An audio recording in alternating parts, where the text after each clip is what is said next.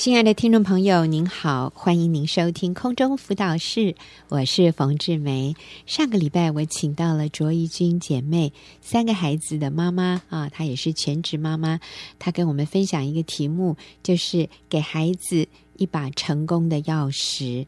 那上个礼拜怡君提到说，嗯，其实以前她是职业妇女，所以怡君我很好奇，你是怎么样离开职场，因为怡君上个礼拜提到，最重要的给孩子一把成功的钥匙的第一步，就是要愿意陪伴孩子。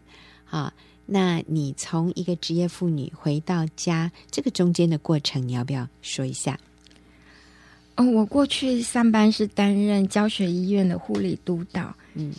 那我是羡慕教会的那一群全职妈妈，他们有充裕的时间来陪孩子，孩子都有很多时间可以在妈妈身边。嗯，可是我感受得到，他们好像都不羡慕我。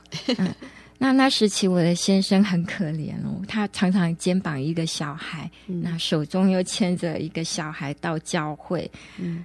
那我的缺席，就是因为我可能就是在安宁照顾全国宣导的会场上面。嗯，你是说礼拜天去教会的时候？对，嗯，嗯，你先生带着，嗯，先生带着两个孩子去教会，嗯，但是妈妈缺席。对，但是好像妈妈也在做很有意义、很有价值的事啊。对，所以那时候我真是煎熬。嗯，每天清晨要偷跑。否则早起的大儿子一定哭闹不让我上班。嗯，对，时常他早醒，我就得费很大的力气安抚他，才能够成功的出门。可是就就惹来迟到的危险。嗯，因此我只好到台北总院搭救护车，飞奔到淡水院去上班。哦。对，可是这样的拉扯就让我不得不去面对，即使再有意义的安宁照顾工作。我都必须放手回到孩子身边，是了解他们的，满足他们的需要。是，哎，我觉得在这里我们也是要思考一个优先顺序的这样的一个呃原则哈。就是虽然我今天所做的一些事情是很有价值、很有意义，但是它是最重要的吗？它是我生命当中最高的优先吗？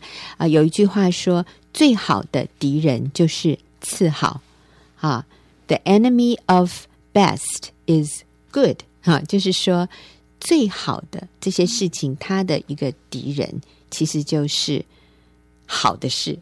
那可是因为你，你花了很多时间去做一些很好的事，你就没有时间去做最好或者最重要的事。那所以，怡君那个时候，虽然你的工作是很有价值、很有意义，可是跟你的三个小孩子比较起来，我说我们放在天平上，对妈妈来说，天平的哪一边比较重呢？是你的工作比较有价值、比较重要呢，还是你这三个孩子比较重、比较有价值？其实我们放在上面一衡量以后，我们都知道答案呢。嗯，所以那个时候你说很多的拉扯，很多的煎熬，所以最后你就做决定回家。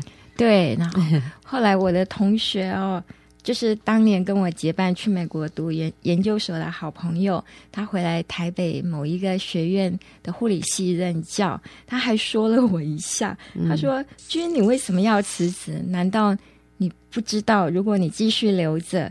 你现在很有可能就是那一家医院的护理部主任。嗯，那其实我当下听了，我的心也像心电图一样跳了一两下，但是很快就平了。就是代表我对身为医学中心护理部主任拥有地位、权利，而且大家都会对我很恭敬。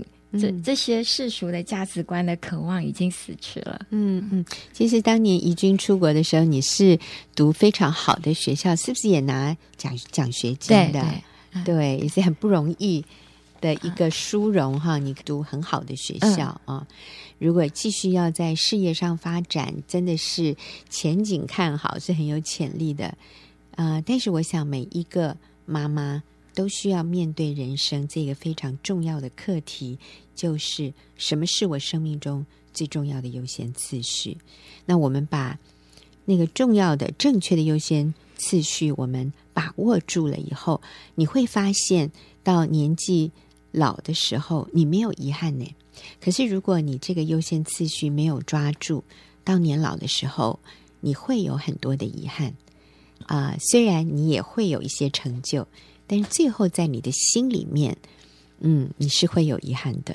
好，那以君要不要说一下，你因为这样选择回家陪伴孩子，你有什么样的收获？真的，这是三年，事实可以证明，嗯，就是回家亲自带孩子是对的，因为经过长时间的跟孩子接触，然后听他们回家的时候都抢着跟我分享这一天的事，嗯，使我能够抓住机会来提醒他们、安慰他们、肯定他们，嗯，对，所以这样点点滴滴的时间就可以帮助他们形塑出牢不可破的正确价值观，嗯，我觉得光是这一点就真的是蛮庆幸，很很很那种满足感是比我在外工作更有意义。嗯，怎么说呢？我大儿子今年十八岁，他最近就对我说：“嗯、过去我认为妈妈是宾拉登，宾拉登哎，哇，实在太严重了。”因为妈妈坚持男女关系要圣洁，叫我们等到预备好自己要结婚才和异性交往。嗯、这这个论点和大多数的人不同，简直是相当偏激，可以拿宾拉登来形容。嗯、所以虽然从小接受妈妈这样的教导，心中不不免还有怀疑，所以高中的时候他就研究了一些后现代主义的看法。不过后来他发现，呃，这些后现代主义并没有逻辑根据，嗯，可是却充塞在整个教育的每一个角落，嗯，所以他自己很庆幸，从小妈妈所教的价值才是最好的保护，嗯，才是对孩子最高的利益，嗯，所以他后来自己决定放弃这样子后现代主义的思潮，嗯，而且他说。若非从小到大，家庭和教会一再教导我们男女关系的圣洁，恐怕长大后不容易放弃这样的思潮，是甚至也不容易接受基督。嗯嗯，哎呀，你这样讲，其实我心里也是很有感触哈。呃，其实今天中午啊，我在那个丹提咖啡。听哈，吃午餐的时候，我就听到后面有一个妈妈带着两个孩子。这两个孩子，我想应该是小学生吧，或者是幼稚园的孩子。然后吃饭的时候，我就我不是故意的啦，真的是坐的太靠近了。这个妈妈讲的话，我就听到了。她就对孩子说：“五十块钱，对某一些人来说算不了什么，因为他们平常。”都花很多钱买很贵的东西，所以他们觉得五十块没有什么。可是对我们家来说呢，五十块其实是不少的钱，不是一个小钱。呃，所以在我们家的小孩子呢，我们就会更珍惜那个钱的宝贵和钱的重要性。往哪怕只是。呃，一般人认为没什么的五十块钱，可是对我们来说是很珍惜的。啊，妈妈就要你们知道，可能你们的同学会觉得五十块那算得了什么？所以你有没有看出来，他们对钱其实不是珍惜的？但是在我们家，因为我们不是买很贵的东西，所以我们会更珍惜我们所拥有的小小的。五十块钱，哎呀，我就觉得这个妈妈好棒哦！我那时候很想转过身来为她鼓掌，这样子啊。那讲到这样的一个价值观哈，呃，我最近也听到一个大学生，他受洗，他做见证，讲到他怎么在耶稣基督里面，他的生命被改变。他就提到，他说，呃，在他读大学二年级的时候。他有一学期同时结束了两段感情，我一听同时结束两段感情，那意思是什么？的就是你同时交两个男朋友哈。那他过去以为这才是一种快乐、不受约束、真正自由的生活。可是当他按照他的想法，你知道，我相信这些想法绝对不是他父母的观念。也不是他过去在教会里面所接触的观念，可是他觉得这些都是束缚，这些都限制他的快乐，限制他的自由。所以当他去尝试啊，同时交两个男朋友，这样才新潮啊，可是他最后是非常的痛苦，然后他是在很大的伤害里面，所以他结束了这两个关系，然后他回到上帝面前。那我看到的就是，如果一个孩子他从小他是愿意接受他父母亲的价值观正确的这样的一个引导的时候，他可以免去很多的伤害和伤痛。那当然，上帝也有恩典啊、就是这个我们看到这个大学生，上帝也挽回他的心啊、那但是如果我们的孩子能够走在一个健康对的路上的时候，他就可以免除许多这样子曲折的伤害的路。好，怡君，请你继续。还有就是，我十七岁的女儿也很喜欢跟我分享。嗯，我当然就是要赶快把握这样的机会。嗯，她说，同学们会觉得这个男生追我，嗯，若放弃，岂不是太可惜吗？嗯，反正有人爱就接受吧。嗯。同学们有的就是烦恼着父母彼此的关系不好，那同学自己和父母也常有一些误会和紧张，所以跟父母之间也没什么可以交谈的。嗯，所以他们很少有父母会教导坚持男女关系的圣洁。嗯，甚至他们连就是也无法感受到父母的爱。嗯，但是他们心中是渴望得到爱。嗯。可是却没有人告诉他们，心中所渴望的爱，唯有耶稣才能满足。嗯，我的女儿还告诉我说，无论自己的表现如何，她知道她已经从神那里拥有珍贵价值了。嗯，现在坚持男女关系圣洁，将来让爸爸牵着你的手，交给一位成熟并和你有共同使命、忠心跟随上帝的男子。进入婚姻是一件多么浪漫的事啊、哦！我听起来也觉得好浪漫。感谢主，所以你十七岁的女儿她也接受这样的价值观，真好。那也就因着全职在家，我每年暑假都可以带孩子加入学员大学生的短期宣道队，到乡下各地的教会，嗯，去体会人们对基督信仰的需要，实际操练。传福音，我的孩子们和大学生住个一两个星期，更是感染到大学生爱主爱人的心。他们看见大哥哥大姐姐都还不是从小就信主，却有如此敬虔的生命，就触动他们自动悔改。嗯，所以现在我的小儿子每年都要参加短宣，而且他已经可以自己。跟大学生一起过短宣生活，可是他是国中生，嗯、所以大学生都叫他国中生，他是唯一的国中生。对，那小儿子从这样的团体生活中，他也看出一些道理哦。他跟我分享，嗯、为的是要印证他的看法。嗯，那时候才快要升国二的，他说。嗯其实还是让自己成为预备好的人在谈恋爱。嗯，其实大学毕业后工作以后要结婚了再来谈比较好。嗯嗯，都不嫌迟。对，不用那么早。是，可能他观察到一些事。对对对，然后他消化吸收。嗯，那在就是陪愿意陪伴孩子。我们也要小心一点，就是我们可能在家没有真正陪到孩子，呃、嗯，只顾自己的事，这是有可能的。对，我们就是这个意思，就是人在心不在。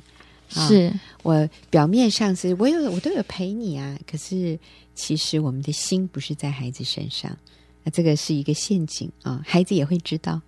对，所以刚才我们分享了做 cheese 蛋糕那件事。嗯嗯、那另外呢，当我们家孩子大一点，那老公他平常忙工作，他还很棒哦，他还特地排时间参与在孩子的生活。嗯，他就是轮流跟每个孩子个别早餐约会。嗯，也曾经。和个别的孩子骑单车上乌来老街吃烤山猪肉香肠，哇！就是爸爸带着一个孩子，对，一对一这样骑骑单车从景美，对，从我们家那里，对，从景美快靠近公馆这个地方，然后骑到新乌来乌来，哇！整个新乌路那个 非常非常陡。是，所以爸爸很付代价，是，然后孩子很开心，对，他觉得他自己很特别，因为爸爸今天只跟我。对啊、哦，不是说我们全家，因为跟全家的话，爸爸的注意力就被分了五分之四给别人了啊、哦嗯。是，嗯，而且爸爸在这个一对一的陪呃约会当中就不说教，嗯，然后都不说他们，嗯，就是尽量让他们谈，嗯，反正是这样，孩子们都还蛮珍惜爸爸的看法。比方说老大，他还会问爸爸。就他读大学，给他一点建议，嗯，就他的未来规划，嗯，他觉得也可以趁这个时间跟爸爸谈一谈，嗯，很珍惜爸爸给他的宝贵意见。所以，听众朋友，我想在这里我们就是要再强调哈，那个给孩子一把成功的钥匙，真的不是去补习、去学才艺、十八般武艺，或者读什么名校。甚至送他去哪一个国家读书，我想这是很多现代父母的迷思，就是觉得我们要靠很多外面的这些东西来证明我有给孩子最好的。但是其实，如果我们要从人一生的这么长远的时间来看，父母能够给孩子最重要的那个成功的钥匙，就是跟孩子。有一个非常亲密、一个非常融洽的关系，那就是透过我们愿意花时间陪伴孩子。在怡君的家庭里面，是怡君辞去工作，回到家里，在孩子小时候的这段时间陪伴他们。那爸爸呢，就是用周末的时间啊，刚这里提到了跟孩子约会，跟孩子一对一的，就两个人骑车一整天。到屋来，然后去吃什么山猪肉香肠，我都好想吃哦。听你这样讲，对呀、啊，但是我觉得不是那个食物，而是跟爸爸在一起那种很亲密、很彼此相属的那种很快乐的时光，就成为孩子内心以后愿意顺服你的那个筹码。哎，你其实是在赢得孩子的心。